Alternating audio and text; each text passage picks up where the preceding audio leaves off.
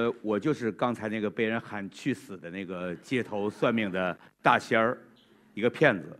在不当骗子的时候呢，我是做编剧的。当然，我现在也说不清这两者之间的区别。呃，反正我到这儿来呢，我可以说我是来编故事的，但我也是骗子。我要骗走你们生命中的三十分钟，希望我能够如愿以偿。那，谢谢。刚才呢，我的朋友肖进，他在这儿，呃。得不得的时间比我长，他四十六分钟。我当时就想，作为惩罚，应该把他狼扣下来。为什么呢？因为我要讲野生表达，可他那个狼，才真正像野生。我好像搬不出那么吓人的东西。因为我要讲的野生表达的野生呢，只是我最近写的一个微博小说变成的一个绘本，跟画家吕欣合作的，在读库出版的，叫《野生动物在长春》。那么我写的野生动物，不是真的狼虫虎豹。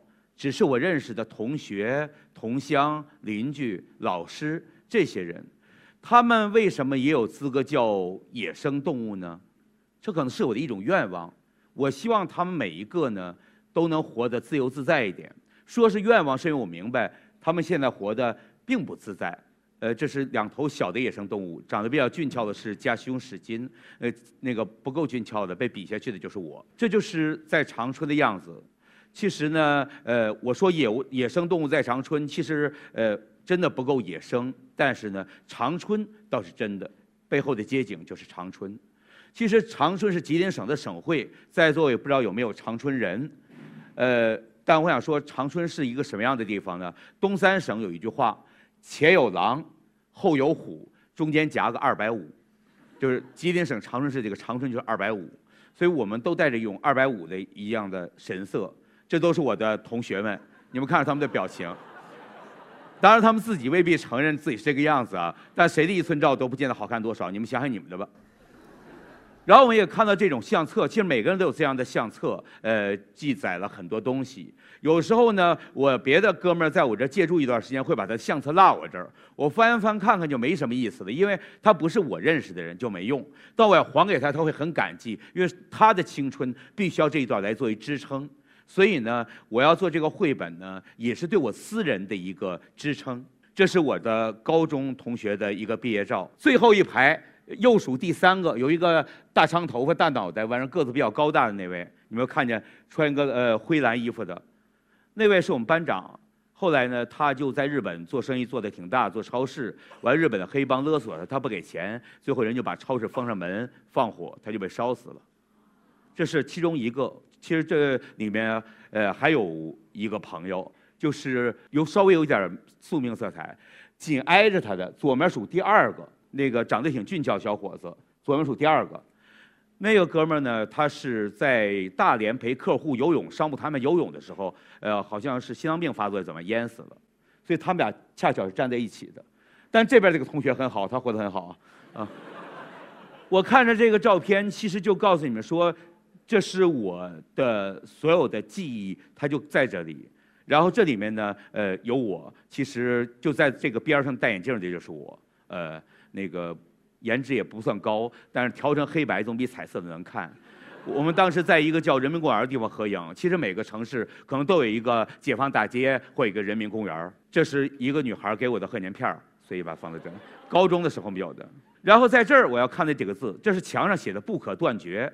这是这一回我回长春的时候，到自己从前的家里，发现那个墙上我刻的字儿被新房东拿那个白灰刷过之后，依稀还可见的四个字儿“不可断绝”。其实墙上刻了很多字儿，到我拍这个可能代表一种想法，确实是不可断绝的。对我来说，这一切，呃，我其实刚开跟你们看到那些从前的朋友的照片，我就不放他们现在大腹便便的照片，我们同学会各种合影了，因为这个反差太大。但是我特别想让我那些同学的孩子们知道，你们的爸爸妈妈从前帅过，他们从前是另外一个样子，他们现在很严肃，他们现在替你开家长会回来都很严肃，但从前他们求自己的父母去开家长会的时候，他们也是战战兢兢的。我只是想，我们每一个人呢，都像是一个俄罗斯套娃，现在这个样子，一层一层搬开，最后里面是一个。发育的不怎么样的，呃，然后营养不良的，神色慌张的，局促的，恨不得缩得更小，不让人看到那个我，那个溜边的黄花鱼，那是我们每个人。这个呢是我八八年上大学离开长春的时候，就是我十七岁上大学的时候，所以这一刻有一点记忆。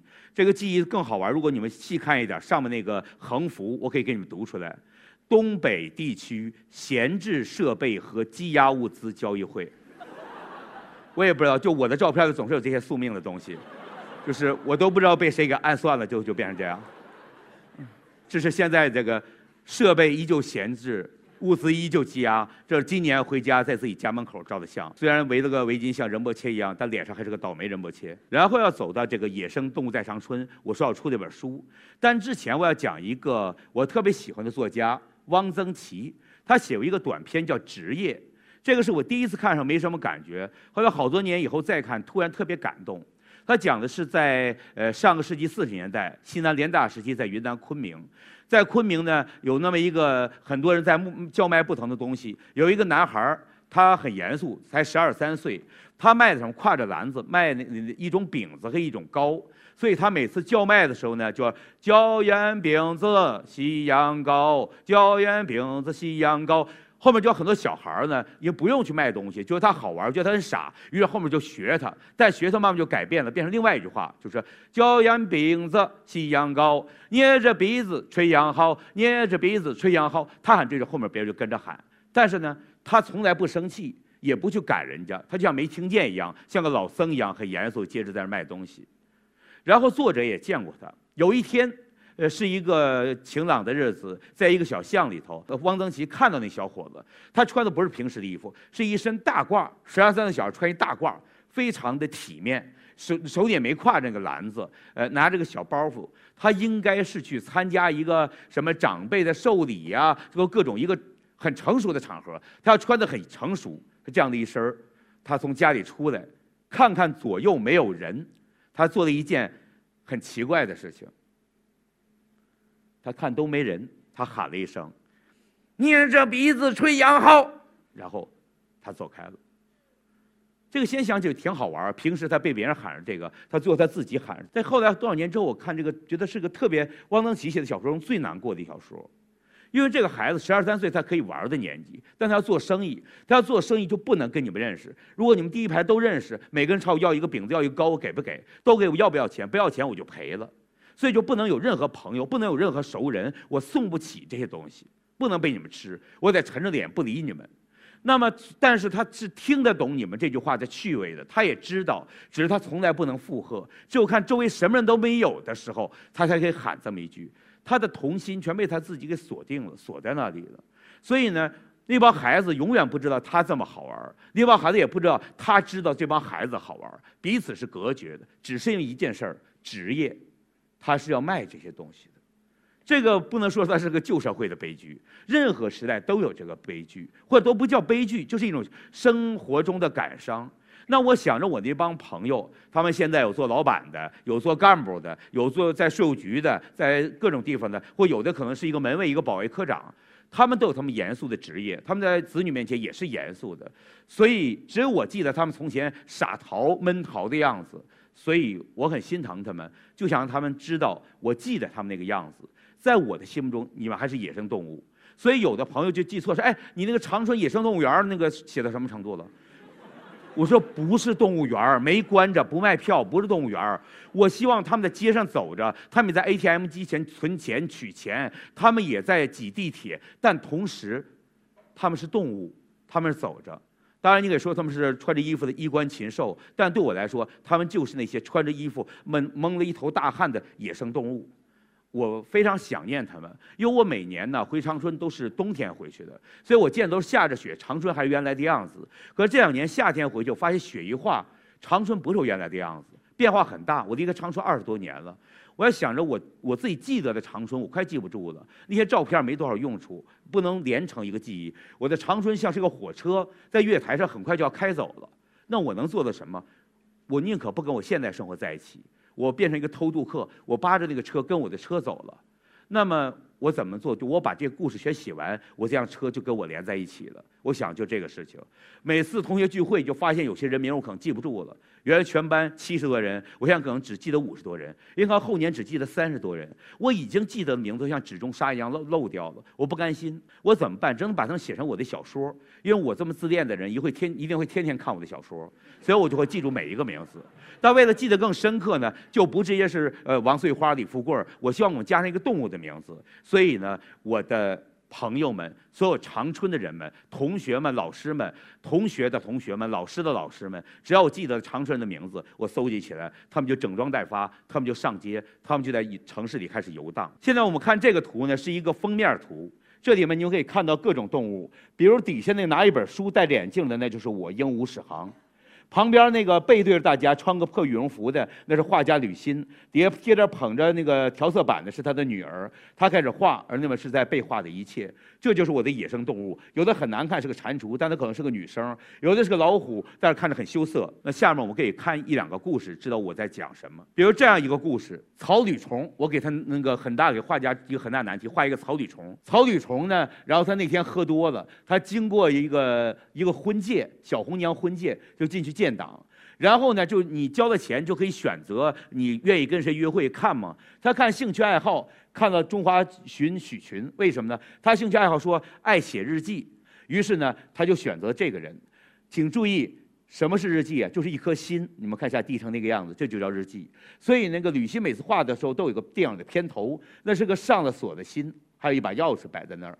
那么这两个人物呢？其实王铁是我初中同学，许群是我高中同桌，他们不认识，我就会经常让一些不认识的人在我的故事里认识。然后呢，第一次约会就直接带他回家了。那中华鲟尖嘴的特别紧张，因为就没在公开场合，好像这个男人他为什么要把我带回家？然后女的想了很多，他会不会是个暴露狂？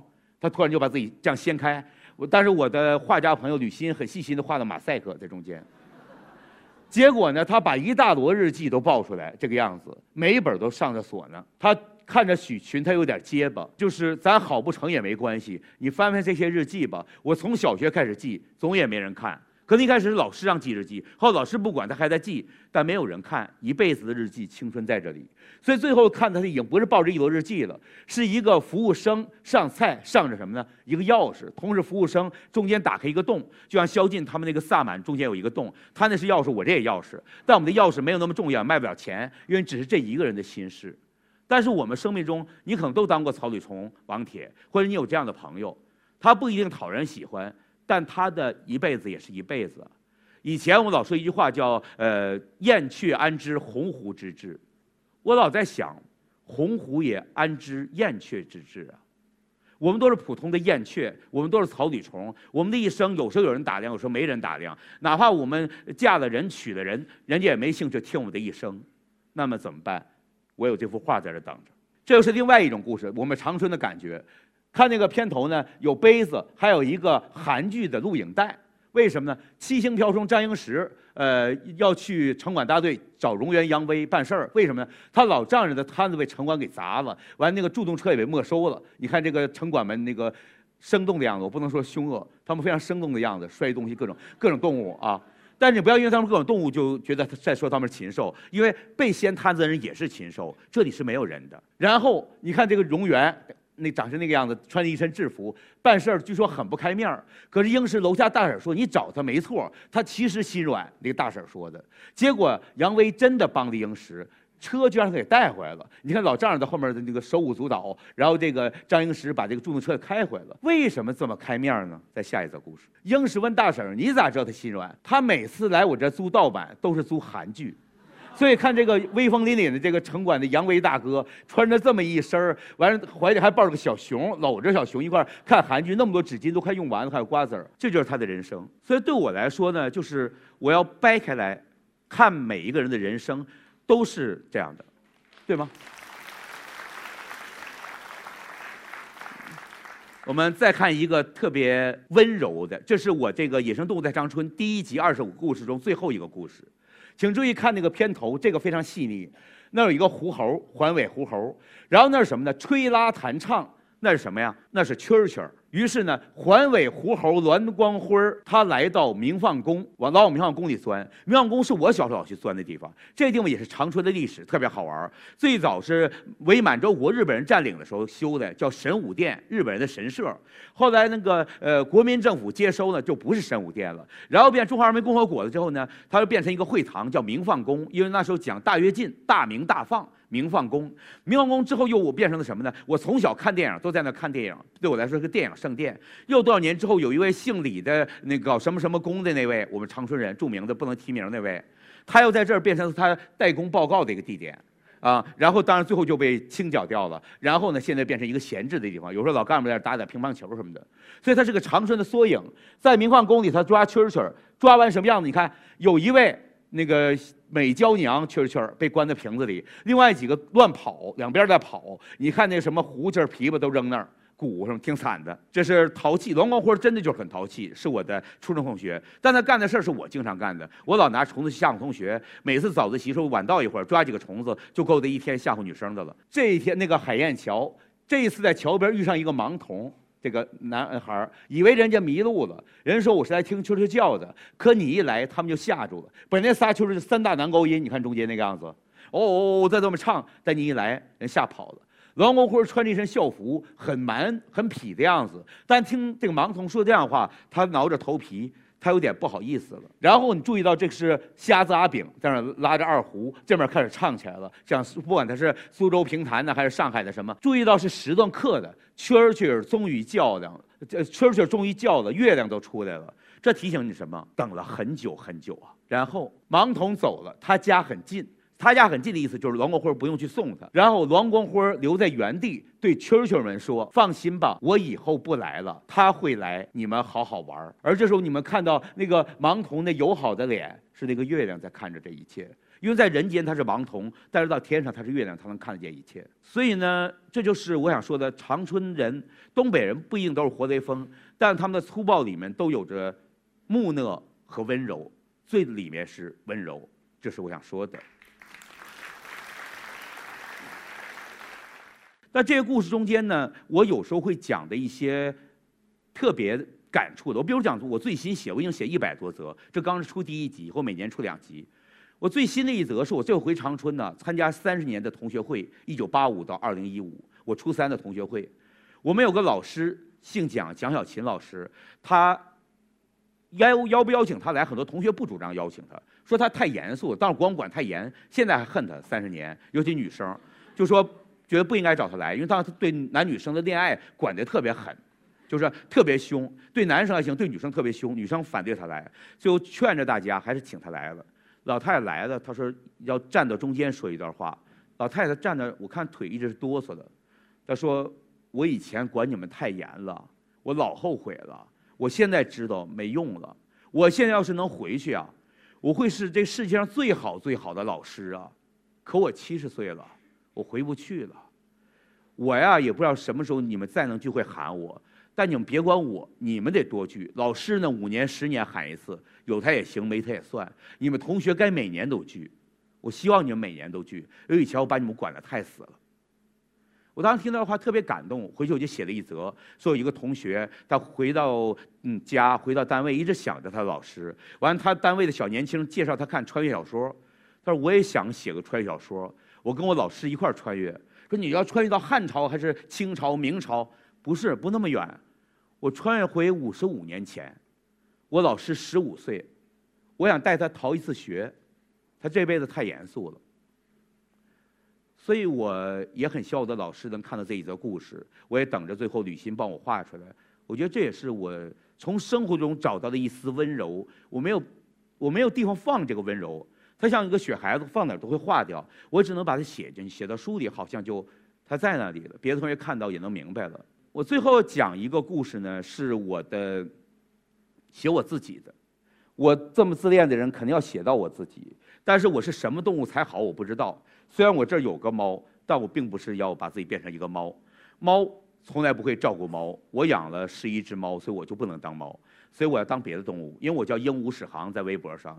所以我写那则故事是《野生动物志》第八十三则。夜鹦鹉史航那个在飞机上打了盹儿，空姐送餐才醒，看着那些塑料的小刀叉，他想起来自己刚才梦见去世的爸妈了。黑顶鹦鹉史欣和红顶鹦鹉孙桂枝儿，他们当年也常出差，有时候居然坐飞机，然后他们就把塑料小刀叉带回来，呃，不给哥哥，那是史航一个人的玩具，那是八几年，然后史航就把这小刀叉揣到了自己的兜里，隔着飞机的舷窗，看着外面夕阳和云层上站着的爸妈，爸妈点点头，没有反对。就是同意他带回去，虽然史航也没有什么人可送，但这是我把我的记忆，从前对父母的一个记忆，我觉得连在一起的，这个很重要。因为我父亲九一年去世，呃，母亲九七年去世，都是生病嘛。就我母亲去世之后，特别奇怪，第二年的春节，我们家老房就没人住，突然一个窜天猴就扎进去，然后就把那个房子它顶楼全点着了，烧到整个楼啊，就是天花板都没了，直接看着天空那样的。就洗衣机只剩一个边儿那样一个样子，我那么多年攒着所有的通信、贺年片儿、书签儿，问个我们那个高中的那些诗集投稿，所有的一切都烧光了。我哥听说这事，赶紧冲过去的时候，最关心就在那些纸堆里爬各种东西，撅着屁股爬各种东西。一样，他知道这东对我很重要，那就像是一会儿还会有一个呃。敦煌研究所所长他们会讲他们怎么抢救那些敦煌的遗产，而我哥就在抢救着我们我们家这点文化遗产。其实我觉得那一把火就是一个父母给我的一个提醒，他告诉我就说，什么好东西最后剩不下，除非你记住，如果你记不住，就把它传播到哪里都有，总是有备份的。所以云计算呢，云备份呢，对我来说就写一个书，然后把它印出来。就是能多卖一本是一本，然后就存到别人那里。哪怕最后书卖完了，但是有一个人街街上遇到他，他说：“我记得你那个故事。”我因为他可能重新想起来，我就是打着这么一个算盘。我其实为什么写叫呃野生动物在长春呢？我高中就刚那帮同学呢，我们长春十二高旁边啊有一个长春动植物园。一开始兴建的时候就是一些隔得很远的笼子，这儿就无端放一个大金刚鹦鹉。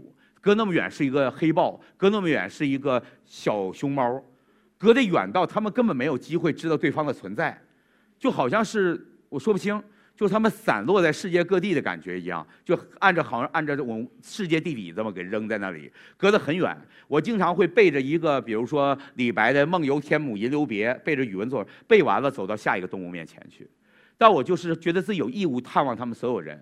其实不是的，我就是喜欢逃学。但是呢，有一次呢，我当时高中最喜欢一个女生，她告诉我说，她另外要给我介绍另外一个女生认识，想做我的笔友。然后说那个女孩呢，父母很早离婚，跟爷爷奶奶和弟弟生活很孤独，很喜欢文学，我就很高兴。然后她突然跟我说，有一天早自习，她跟我说，说那女孩突然服毒自杀，但没有死成，送到医院去了，抢救了。完，我觉得特别难过，不知道是因为什么。她说可能是因为恋爱。我们当时我很神神奇，我觉得这事儿，因为我们都没恋爱呢。然后就说那晚自习咱们偷偷跑去看他吧。就那天晚自习调整了，是我的班主任的课，我不敢逃学。但上完晚自习的时间再跑别处就不行了，爸爸妈妈不让，说那就明天再说吧。结果第二天早自习来，我那个女同学告诉我说，别去了。就是那个女孩叫刘辉，她在医院里第二次自杀，这次成功。所以我本来要带给他去的书签啊、小笔记本这些东西呢，就其实现在看起来很娘炮的那些东西，各种花里胡哨的东西，就不知道去哪儿。最后我们就决定到长春动植物园，找到一个亭子旁边一个松树底下挖一个坑，把所有给的东西都埋在那里。然后呢，就因为然后马上就上大学了嘛，八八年上大学了，就每年呢，呃，回去的时候去那儿看看。呃，但后来。那儿就变成一个真正动植物园了，亭子都没了，树也没了，于是我也找不到那个地方了，所以那一切连衣冠冢都算不上，就全埋掉了。那唯一的办法，我想就是以后呢，我把它写进我的《野生动物在长春》里面。呃，昨在、今在、永在，就是野生动物就是这样在长春的。我其实前段有人问我说，因为我养猫的事儿嘛，说你要是能带着你这堆猫去一个地方，你愿意去哪儿？我说他们要真是乖不答应不乱跑的话，但我觉得不太可能。如果这样的话，我带他回吉林省长春市朝阳区四分局那块的吉大呃宿舍楼的三舍。那我们家住在顶楼，我带他们回去，然后让他们见到我的爸爸妈妈，见到我的同学邻居。但如果爸爸妈妈生气，我就赶紧说他们是野猫。但不管怎么样，我就希望带着我现在的朋友这些猫，见到我从前那些人。我特别希望在座你们每个人也能写野生动物在在齐齐哈尔，呃，野野生动物在齐齐哈尔，野生动物在石家庄，野生动物在那个西双版纳。就你们的童年，一定有些人你不想忘，值得回忆。我希望你写进去。因为事实证明，即使你不能出成这样的绘本，你写在微博上都可以，你也可以艾特我。因为我觉得，我们都是野生动物，就要互相看到。而写作是特别好的事情，虚构是特别好的事情。只有虚构，我们才能团圆，就像今天我们在一起一样。谢谢诸位。